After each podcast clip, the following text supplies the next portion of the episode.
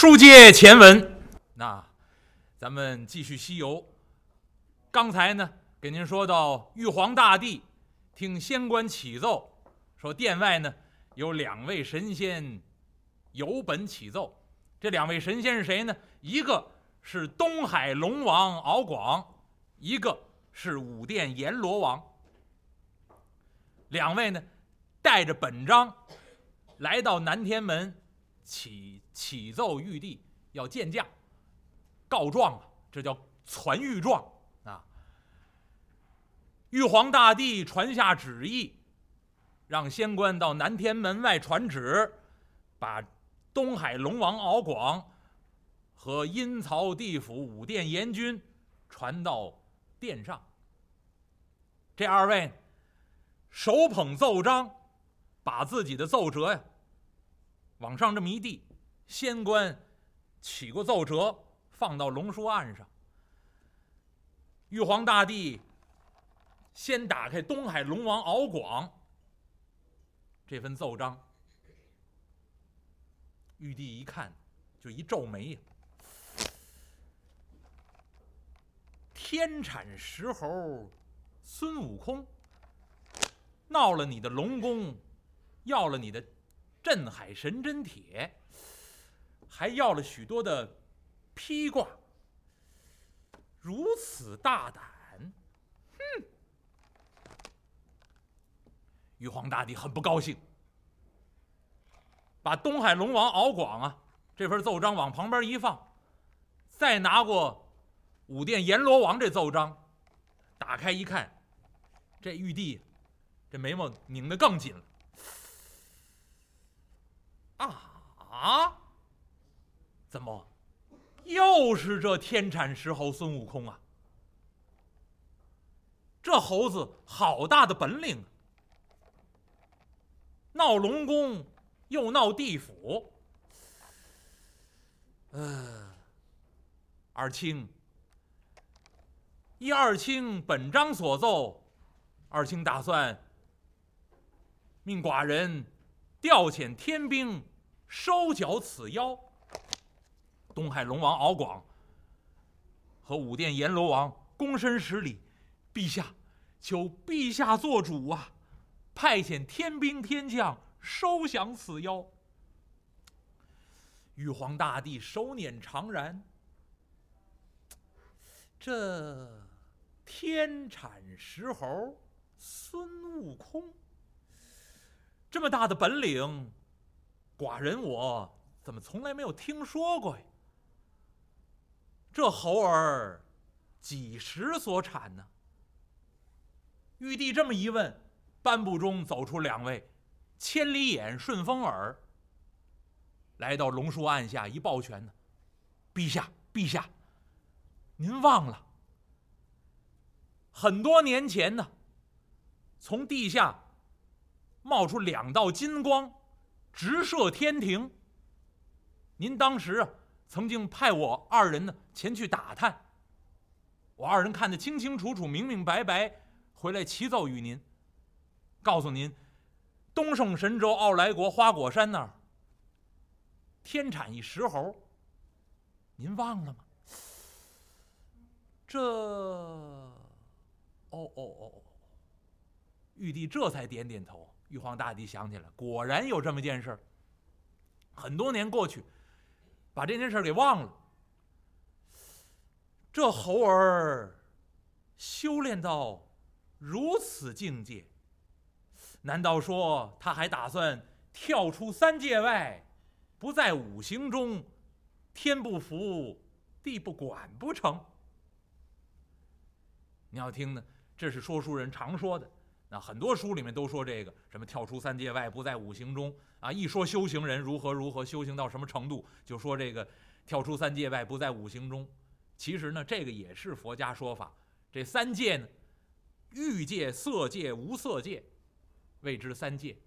那那么这个欲界，我们生活的这个状态啊，这个空间算欲界。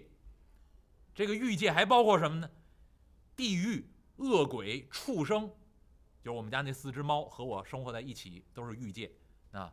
他们见着那猫罐头啊，啊，那个疯狂啊！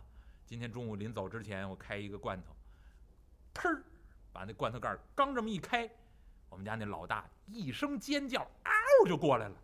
您就看到欲界生命的那个那个欲望是多么强烈，那，然后扒着你腿呀，我这我这拿筷子把它搅拌搅拌，为它好吃。这扒着腿，恨不得扒着衣服就要往上窜呢。那那所以说呢，佛家里面说，欲界众生为欲望所困。那那么人的欲望五条，叫财色名食睡，五大欲望，基本上众生，尤其是人类吧，大部分都在这五种欲望之中，要不为财，要不为色，那要不为名，要不为利，要不为睡。那财色名食睡，那要不为吃的，各种各样的欲望。所以这佛家说的这个戒呢，这头一戒，那世界的戒，这个戒呢叫欲戒，啊，充满欲望的。那那么除了人，除了地狱恶鬼畜生生活在欲界里面，还有什么人生活在欲界里面？人往上一层，那叫四天王天。这四天王天有四大天王。东方直国，南增长，西方广目，北多闻。这四大天王带着各自的将领，住在这四天王天这一层天，照样还属于欲界。所以四大天王和我们一样，都生活在这欲界。四天王天再往上有一层天，这一层天叫什么呢？叫刀立天。这个刀立天。还有一种翻译叫三十三天，这三十三天上面有一位主要的领导人，这位主要的领导人叫帝释天，或者叫帝释。那么这个帝释是佛家的说法，就是三十三天的天主，谓之帝释。那么搁到《西游记》里面，其实呢，他的名字叫什么呢？就是玄穹高上帝，玉皇大天尊。简称玉皇大帝，再简称 God，就是这个道理。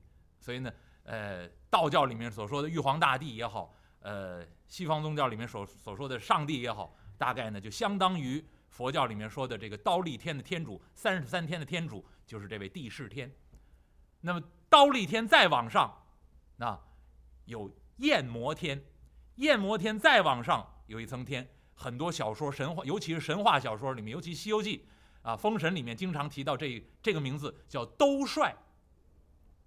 那说太上老君住的这地方叫兜率天宫，那或者叫兜率宫。这个兜率这两个字是从佛经梵文翻译过来的，还有一种翻译的版本呢叫独使多。那所以呢，这层天呢叫兜率天，或者叫独使多天。再往上叫。乐化天，再往上叫他化自在天，所以呢，欲界有六重天，这个都属于欲界。欲界再往上谓之色界，世界的界啊，不是那个界啊，就是色界。那么他们没有欲望了，但是还有色相。色界再往上叫什么？叫无色界。所以我们平常。老说的这个跳出三界外，不在五行中。这个三界就是欲界、色界、无色界。那么这是佛家的说法。玉皇大帝其实还在欲界里面，那就是地释天。那玉皇大帝现在一看，这猴儿修成这般本领，如此搅闹，他打算跳出三界外，不在五行中，不归我这儿管了吗？哼，这还了得！玉皇大帝把脸一沉呢，来，点动兵将下界收妖。玉皇大帝话音刚落，从颁布中走出一人啊，陛下，陛下，且慢传旨。啊！玉皇大帝顺声音一看。从颁布中走出一位老神仙，发挽银丝，然飘玉线，仙风道骨，手拿拂尘，来到龙叔案下，躬身十礼：“陛下，陛下且慢，暂息雷霆之怒，少发虎狼之威。您呢，不必动怒，不要传旨，点动兵将下界收妖。玉皇大帝一看，金星何出此言？从颁布中迈步走出来，这位老神仙正是太白金星。太白金星拦住玉皇大帝的旨意。玉皇大帝一看，金星何出此言呢？陛下，陛下暂且息怒。想这妖猴，乃是天地所产，日精月华，天真地秀，年深日久，故产此猴。既然天产此猴，陛下，您也知道，这天地之间，凡有九窍，皆可成仙他能修炼成这般地步，也不容易。天地所产，不必急于剿灭于他。望陛下有好生之德，不如传一件一道旨意。将这妖猴传上天庭，不论大小，授他个官职，让他留在天庭之中。一来也好拘管于他；二来，倘若他再敢胡闹，就地擒拿，不必兴师动众。您看，陛下意下如何呀？这，嗯，有理呀。有理。玉皇大帝点点头，太白金星说的很好，天地所产，凡有九窍，皆可成仙。列位，您要看呢，人呢最著名的是七窍，都在这儿呢。您看自己脸上、脑袋上七个窟窿，一、二、三、四、五、六、七。还拍，这是七窍啊！所以过去呢，一说一说这七窍呢，说天地未分的时候，有个混沌。这混沌呢，据说长得好看。这混沌长什么样呢？就是没五没眼睛、没鼻子、没五官、没七窍，就是一大肉球。啊，那么这混沌，如果您要想看这混沌长什么样呢？其实现在也容易看，不必回溯到天地未分之前。您就能看见混沌。您家里经常吃一种东西叫馄饨，那您就瞧见那混沌长什么样了。那个饺子，是半个圆，那对吧？您看那饺子皮儿擀好了，馅儿放上对折，所以它折出来是半个圆。馄饨则不然，馄饨放上馅儿一窝，一个圆，它是中间一圆球，所以呢。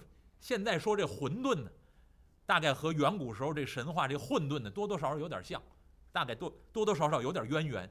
上古时候说这混沌呢，就长成长得好看，没眼睛，没五官，没七窍，就这么一大肉球。你别看长成这样，心肠好，乐于助人。这故事您不能瞎琢磨，您不能细琢磨。你说它都长成这样。没鼻子，没眼睛，没五官，没七窍，一大肉球，这怎么帮助别人呢？但是古人就这么讲。你要看这故事呢，《庄子》里面有记载，啊，庄子呢在在写完这故事呢，大概当时大概也有人批评，你这混沌都长成这样，这怎么能乐于助人呢？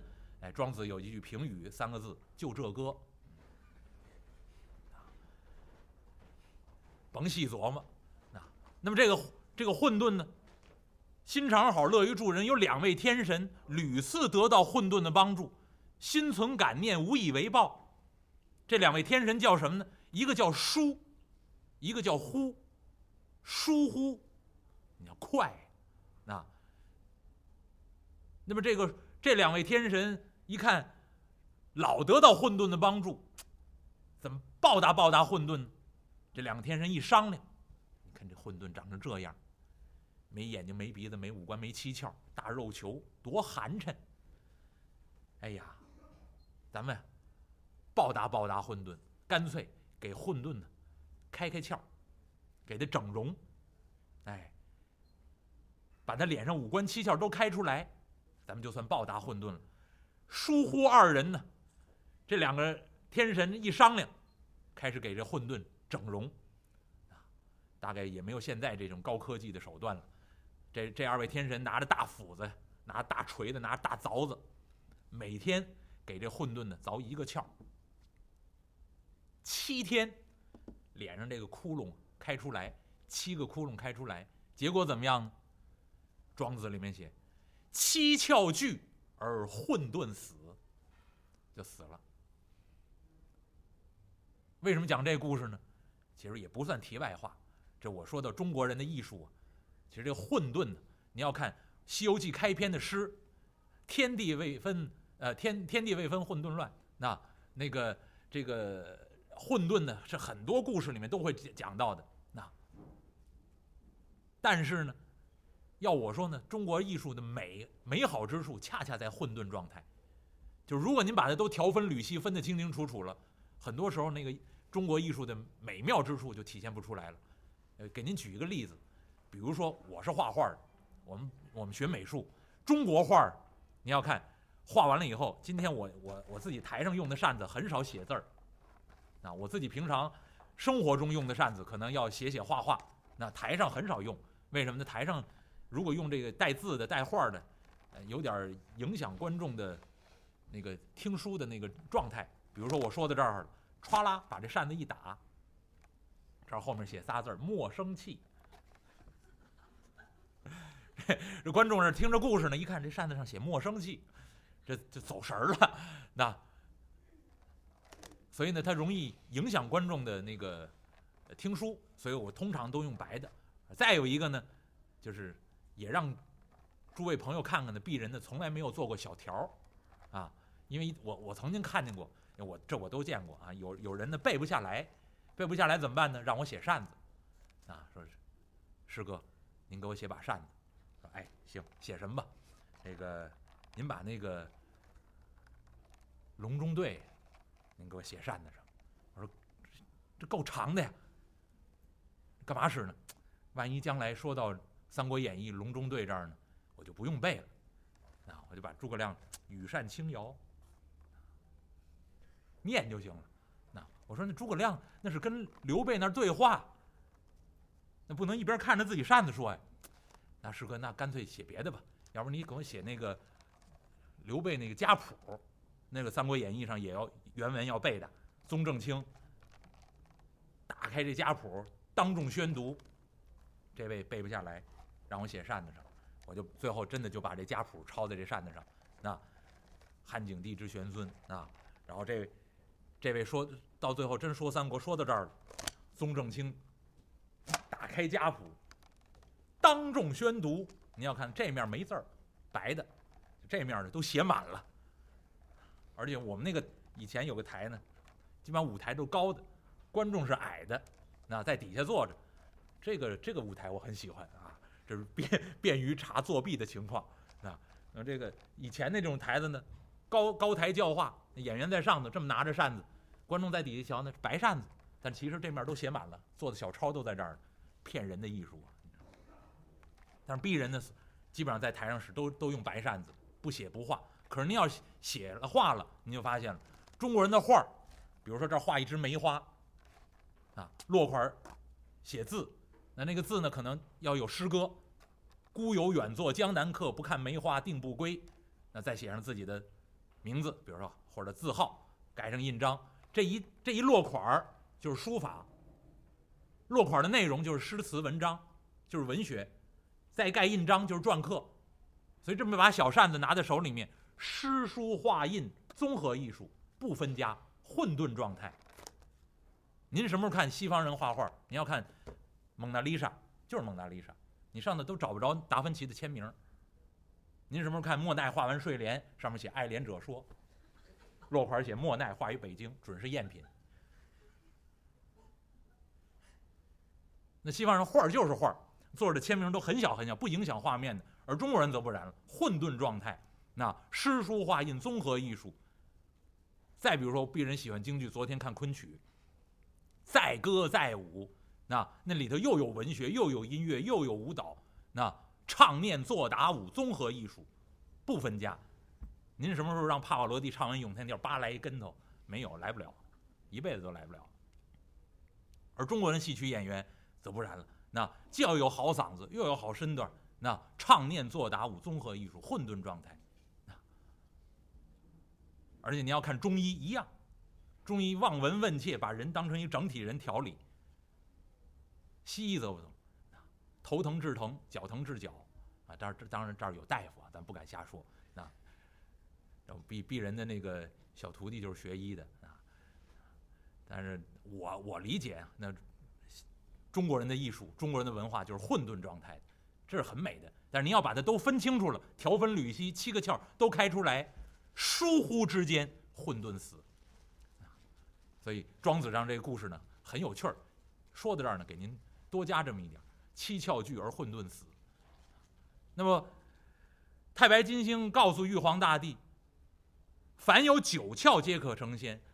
人这脸上呢是七个窍，啊，再加上两个窍，那您自己想就明白了。那，那么这人身上有九个窟窿，凡是有九个窟窿的，都能修成神仙。凡有九窍皆可成仙，能修成神仙了不容易。不管他是是妖仙还是正经神仙也罢，念天地好生之德，把他收留下来，给他个官职不就完了？玉皇大帝一听，嗯，金星所言甚是。好，金星，传孤王旨意，你到下界去，到东胜神州傲来国花果山。传这妖仙上界，寡人我授他个官职。太白金星领旨下殿，带着玉皇大帝的旨意，手拿拂尘，脚驾祥云，离开南天门，直奔东胜神州傲来国花果山。